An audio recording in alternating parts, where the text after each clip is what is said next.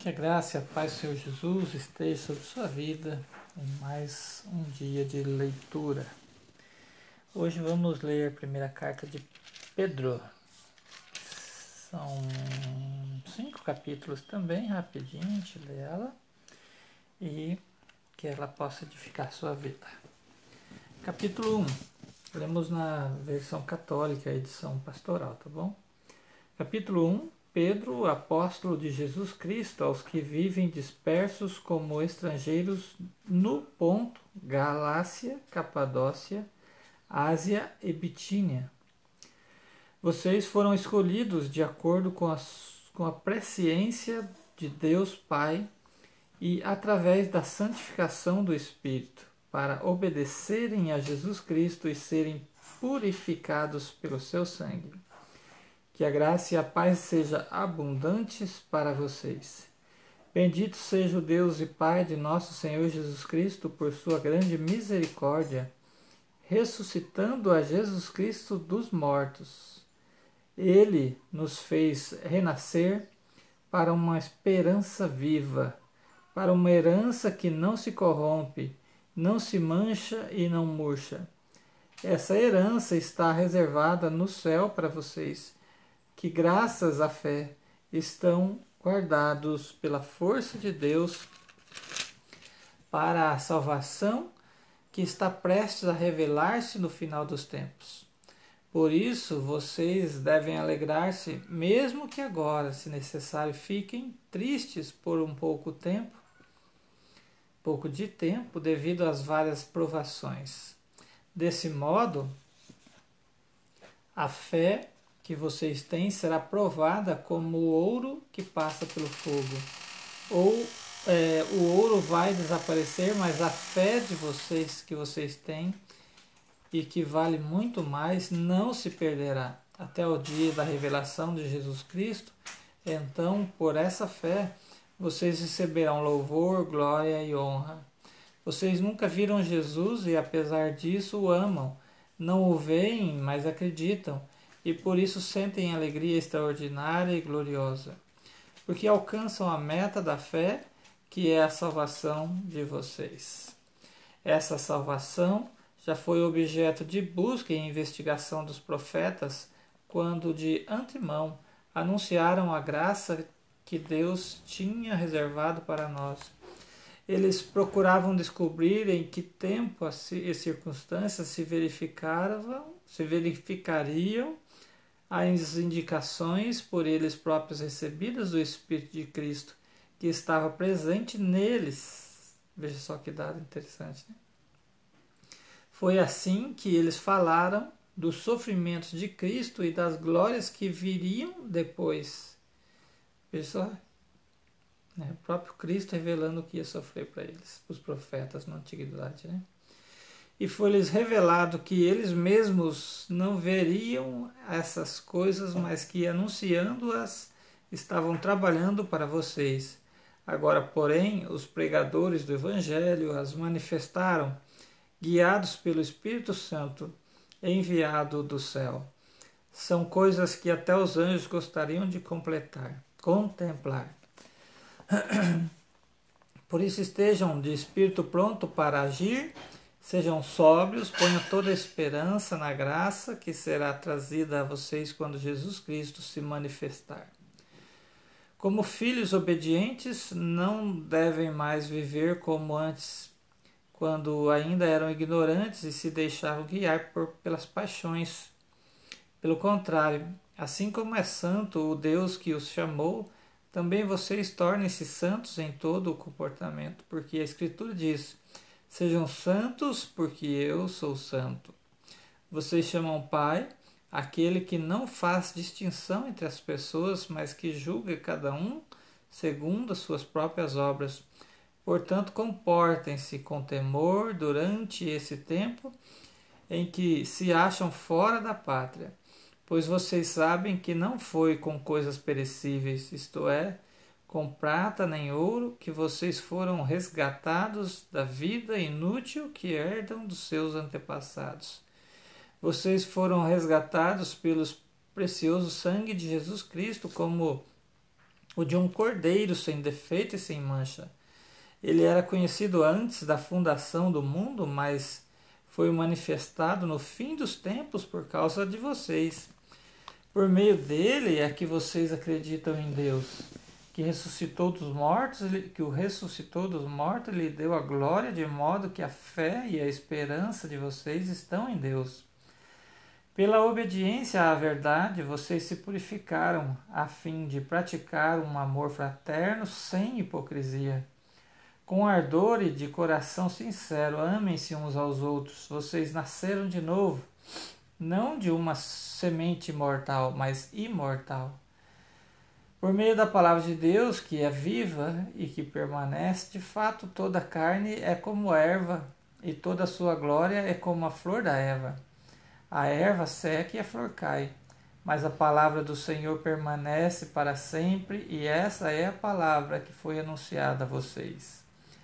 Capítulo 2: Portanto, rejeitem qualquer maldade, toda mentira, todas as formas de hipocrisia, inveja e toda maledicência.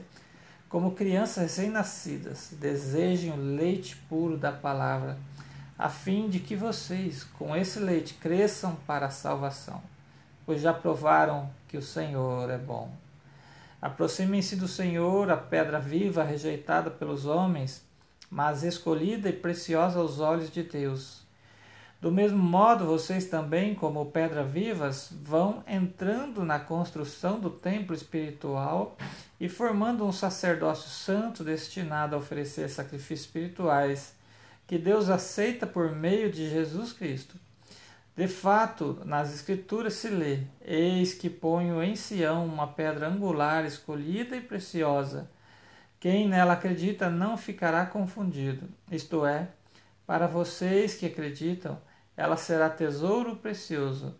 Mas para os que não acreditam, a pedra que os edificadores rejeitaram tornou-se a pedra angular, uma pedra de tropeço e uma rocha que faz cair.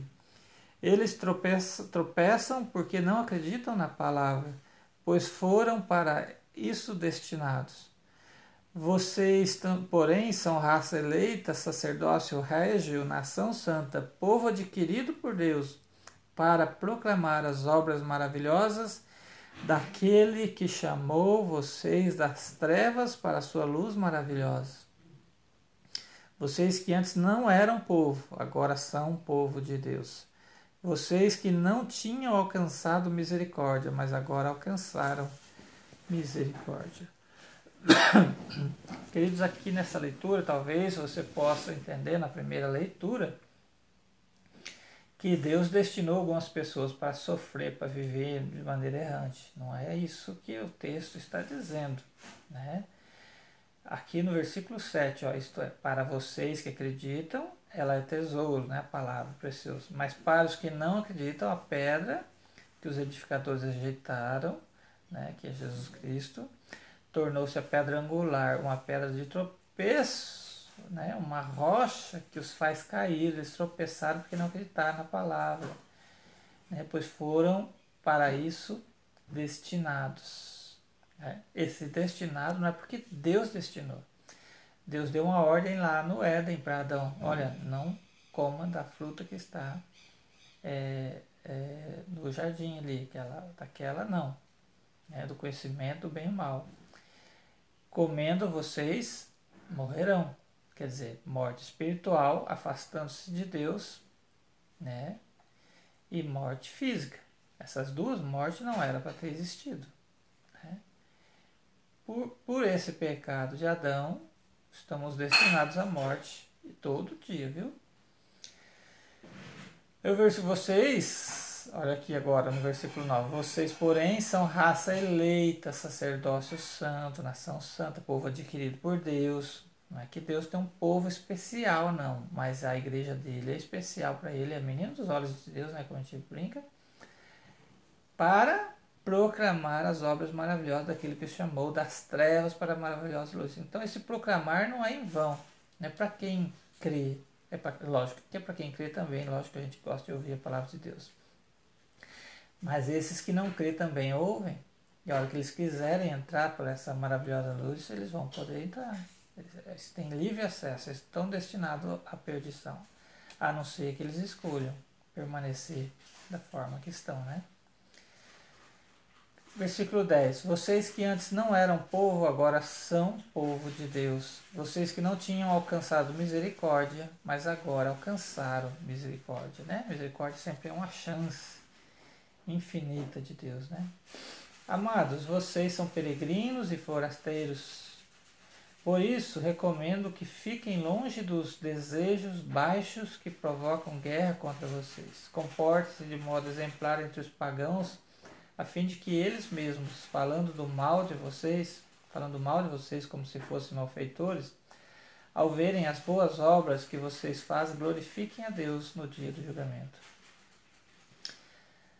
Podemos completar, entender aqui desse texto, assim, do versículo 11 ao 12 aqui, que não somos deste mundo, como Jesus disse, né? somos forasteiros nessa terra.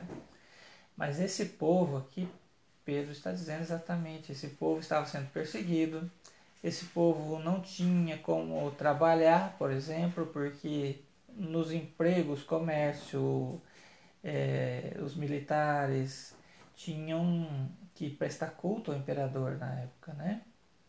E com isso se endividavam, se endividando passavam a ser escravos, passando a ser escravos eram vendidos para longe, né? Como vimos aqui nessas cidades aqui da Galácia, porto, né, para longe. Então eles eram como forasteiros mesmo. Né?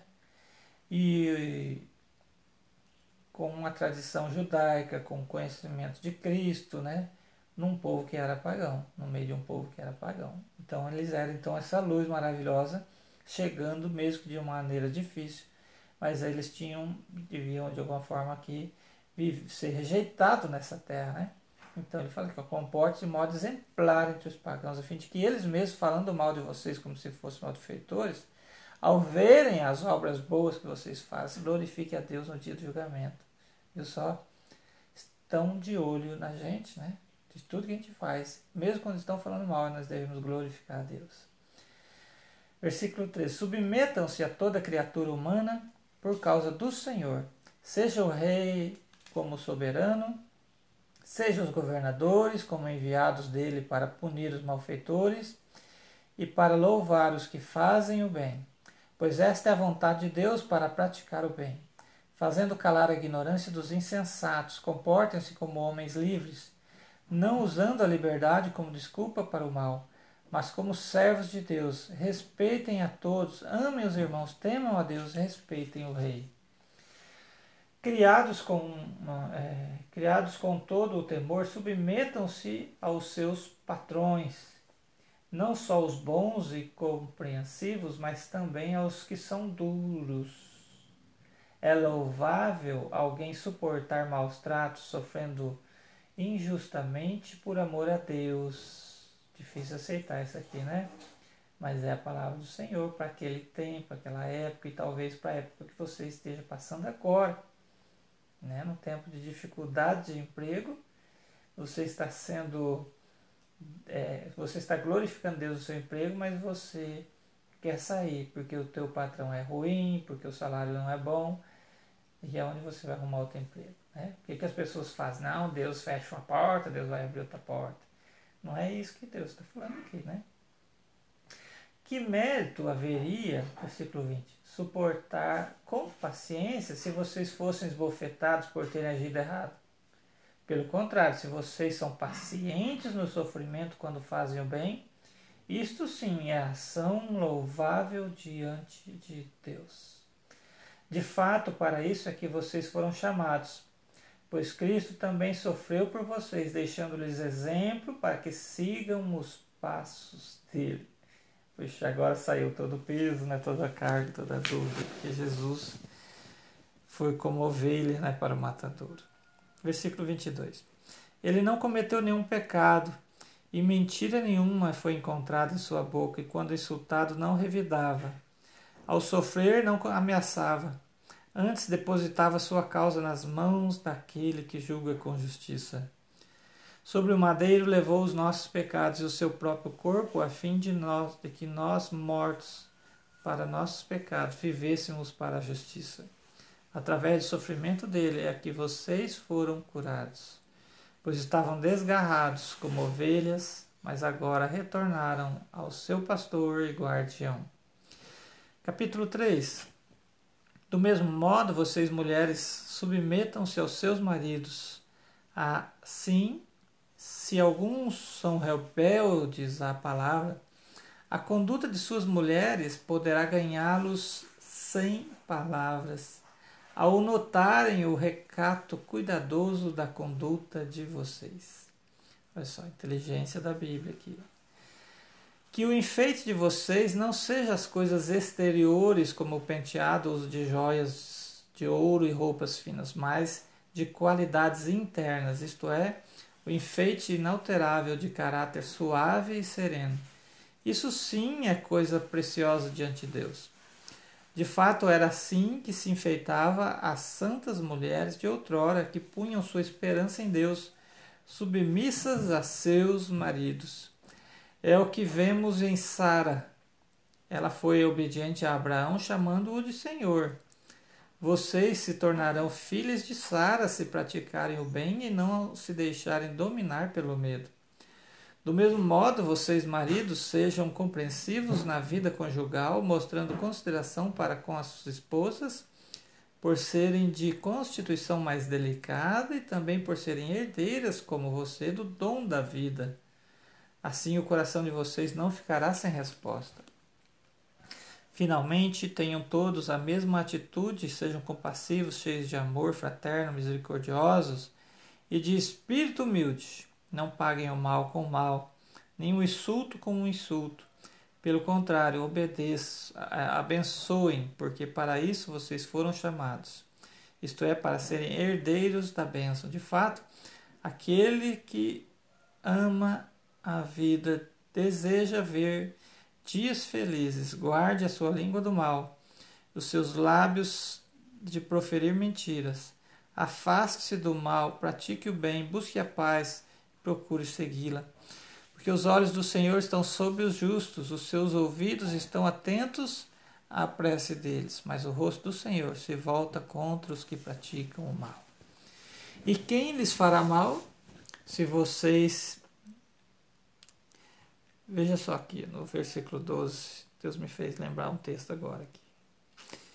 Versículo 12: Porque os olhos do Senhor estão sobre os justos os seus ouvidos estão atentos à prece deles, mas o rosto do Senhor se volta né, contra os que praticam o mal. Me fez lembrar da passagem da cruz, né, onde um ladrão é, reconhece Jesus e pede para estar com ele, e o outro é, é, zomba, né? Os olhos do Senhor estavam sobre a oração que foi feita naquela cruz. Ainda hoje estarás comigo no paraíso. Né? Mas para o outro, Deus nem ouviu. É, desce da cruz, desce da cruz. Deus nem ouviu. E quem lhes fará o mal se vocês se empenham em fazer o bem? Se, so se sofrem por causa da justiça, felizes de vocês não tenham medo deles, nem fiquem assustados. Ao contrário, reco reco reconheçam de coração o Cristo como Senhor, estando sempre prontos a dar razão à sua esperança a todo aquele que pode que pede a vocês. Mas com bons modos, com respeito e mantendo a consciência limpa. Assim, quando vocês forem difamados em alguma coisa, Aquele que criticam o bom comportamento que vocês têm em Cristo ficarão confundidos. Pois se é da vontade de Deus que vocês sofram, é melhor que seja por praticarem o bem e não o mal. De fato, o próprio Cristo morreu uma vez por todas pelos pecados, os justos, o justo pelos injustos. O justo, né? Jesus é o justo a fim de os conduzir a Deus. Ele sofreu a morte em seu corpo, mas recebeu vida no espírito. Foi então que ele proclamou a vitória, inclusive para os espíritos aprisionados. Falo das pessoas que foram rebeldes outrora nos tempos de Noé, quando Deus demorava para castigar o mundo. Enquanto isso, Noé construía a arca, na qual somente oito espécies foram salvas por meio da água. Oito pessoas, do qual somente oito pessoas foram salvas por meio da água. Aquela água representava o batismo que agora salva vocês. Se não trata de limpeza da sujeira corporal, se não, não. É, Vou ler de novo aqui que as, muitas letras me fizeram delirar aqui. Versículo 21. Aquela água representava o batismo que agora salva vocês. Não se trata de limpeza da sujeira corporal, mas do compromisso solene de uma boa consciência diante de Deus, mediante a ressurreição de Jesus Cristo. Ele subiu ao céu e está sentado à direita de Deus após ser submetido aos os anjos, ter submetido os anjos, as dominações e os poderes. Interessante nessa passagem aqui né, do batismo. Capítulo 4. Uma vez que Cristo sofreu na carne, vocês também devem estar armados com esta convicção que sofreu na carne, quem sofreu que so, convicção aquele que sofreu na carne, rompeu com o pecado a fim de viver o resto de seus dias guiando, guiado, guiado pela vontade de Deus e não por paixões humanas. Vocês passaram muito tempo vivendo conforme o estilo pagão, entregues a uma vida de dissolução. Cobiça, embriaguez, comilanças, bebedeiras, idolatrias abomináveis, Agora os outros estranham que vocês não se entreguem à mesma torrente de perdição e por isso os cobrem de insultos. Mas eles terão de prestar contas disso àquele que em breve há de julgar vivos e mortos. Porque o Evangelho foi anunciado também aos mortos, a fim de que vocês. Vamos ler essa parte de novo. Ah, tá, tá. Versículo 18 a 22. Não, capítulo 4, versículo 5. Tá ali o comentário aqui embaixo. Ouvido 4. Agora os outros estranham que vocês não se entreguem à mesma torrente de perdição e por isso os cobrem de insultos. Mas eles terão de prestar contas disso àquele que em breve há de julgar vivos, os vivos e os mortos. Porque o Evangelho foi anunciado também aos mortos, a fim de que eles vivam pelo Espírito a vida de Deus, depois de receberem na sua carne mortal a sentença comum a todos os homens. A sentença comum a todos os homens é a morte, né? lá em Adão de novo, volta lá para a sentença de Deus. Né? Desobedeceu e veio a morte. Né? E o Evangelho então foi anunciado aos mortos. Adão era o Evangelho, Eva era o Evangelho, a criação era o Evangelho, e vai surgindo. Deus nunca parou de se comunicar com o ser humano, com a humanidade. Uma marca, né? Em todos os lugares a assinatura de Deus. E talvez o seu pensamento seja: morreu, acabou, morreu, vira pó, pronto, né? Mas um dia Jesus vai voltar e vai ressuscitar primeiro os mortos e depois nós, os que estivermos vivos. Né? Então nós vamos ter que dar conta da nossa vida diante de Deus. Versículo 7.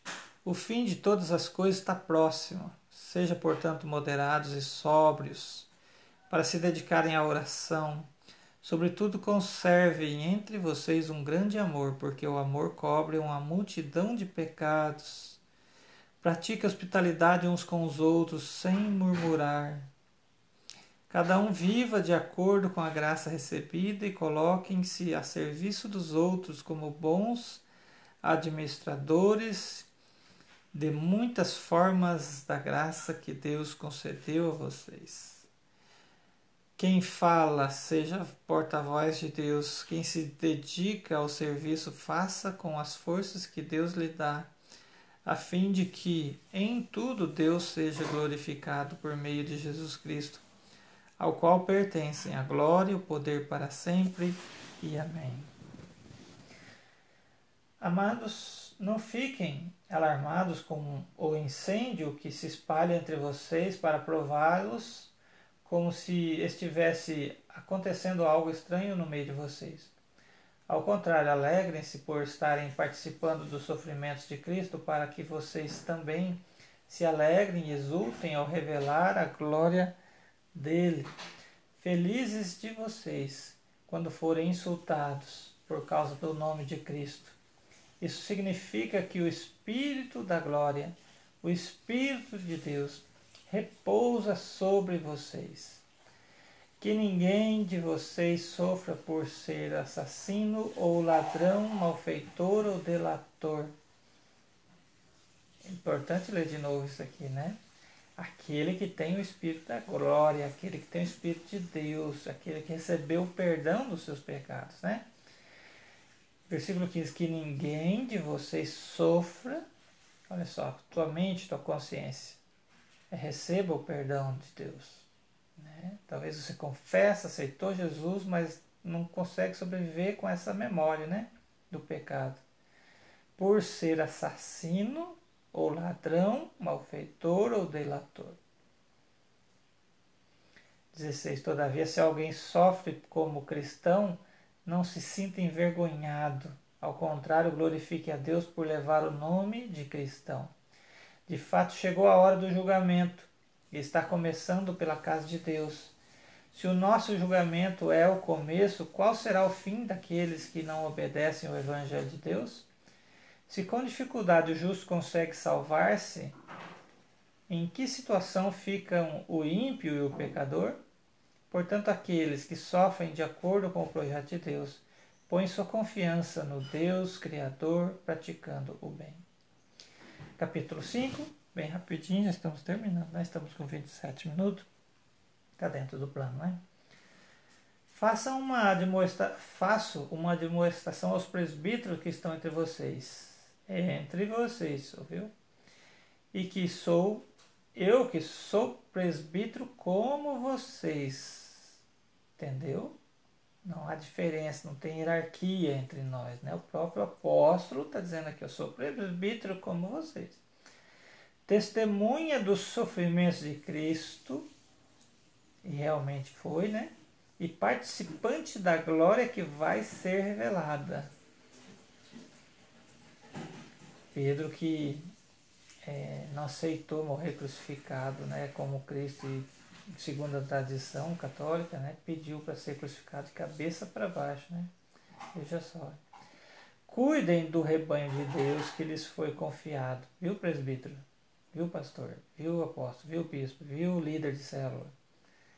Não por imposição, mas de livre e espontânea vontade, como Deus o quer. Não por causa do lucro sujo, mas com generosidade. Viu presbítero? Viu o diácono? Viu o apóstolo? Viu o presidente da igreja? Vice, secretário, tesoureiros, pastores, mestres, com generosidade, não como donos daqueles que foram confiados. Eu lhes disseram, mas como modelos para o rebanho. Desse modo, quando aparecer o Supremo Pastor, vocês receberão a coroa da glória que não murcha. Igualmente, vocês, jovens, agora virou para o teu lado, hein? Obedeçam os mais velhos, e todos vocês revistam-se de humildade no relacionamento mútuo, fraqueza do jovem, porque Deus resiste aos soberbos, mas dá graça aos humildes. Abaixem-se diante da poderosa mão de Deus, a fim de que no momento certo ele os levante. Coloquem nas mãos de Deus qualquer preocupação, pois é Ele quem cuida de vocês. Sejam sóbrios, fiquem de prontidão, pois o diabo, que é inimigo de vocês, os rodeia como um leão que ruge procurando a quem devorar.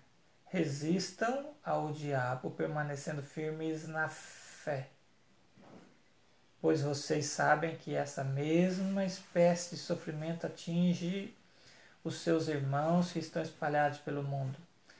Depois de sofrerem um pouco, o Deus de toda graça, aquele que os chamou em Cristo para a sua glória eterna, ele os restabelecerá, firmará e fortalecerá e fará com que vocês sejam inabaláveis. A Deus pertence todo o poder para sempre e amém. E assim seja. Por meio de Silvano, que eu considero irmão fiel, escrevi a vocês essas poucas palavras para admoestá-los a dar testemunho de que esta é a verdadeira graça de Deus.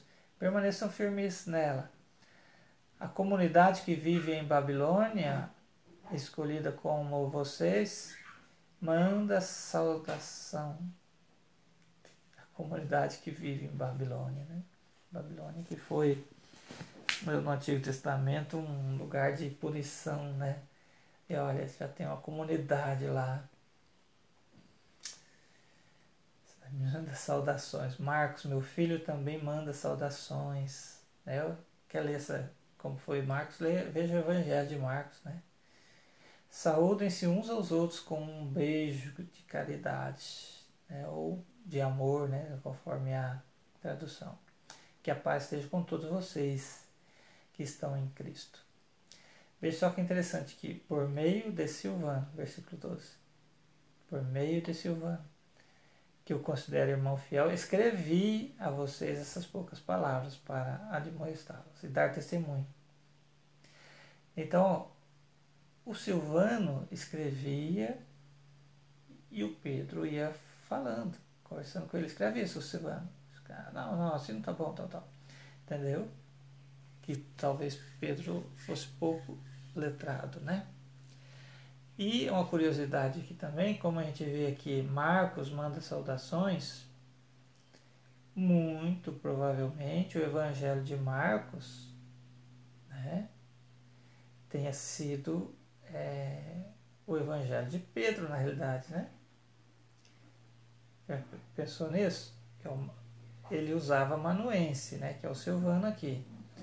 Então, Marcos, o Evangelho de Marcos, porque Marcos estava sempre junto com Pedro pode ser todas as informações que Marcos escreve lá, ele pesquisava, vamos dizer assim, ou Pedro ditava certas passagens. Tá bom? Deus abençoe seu dia, em nome de Jesus.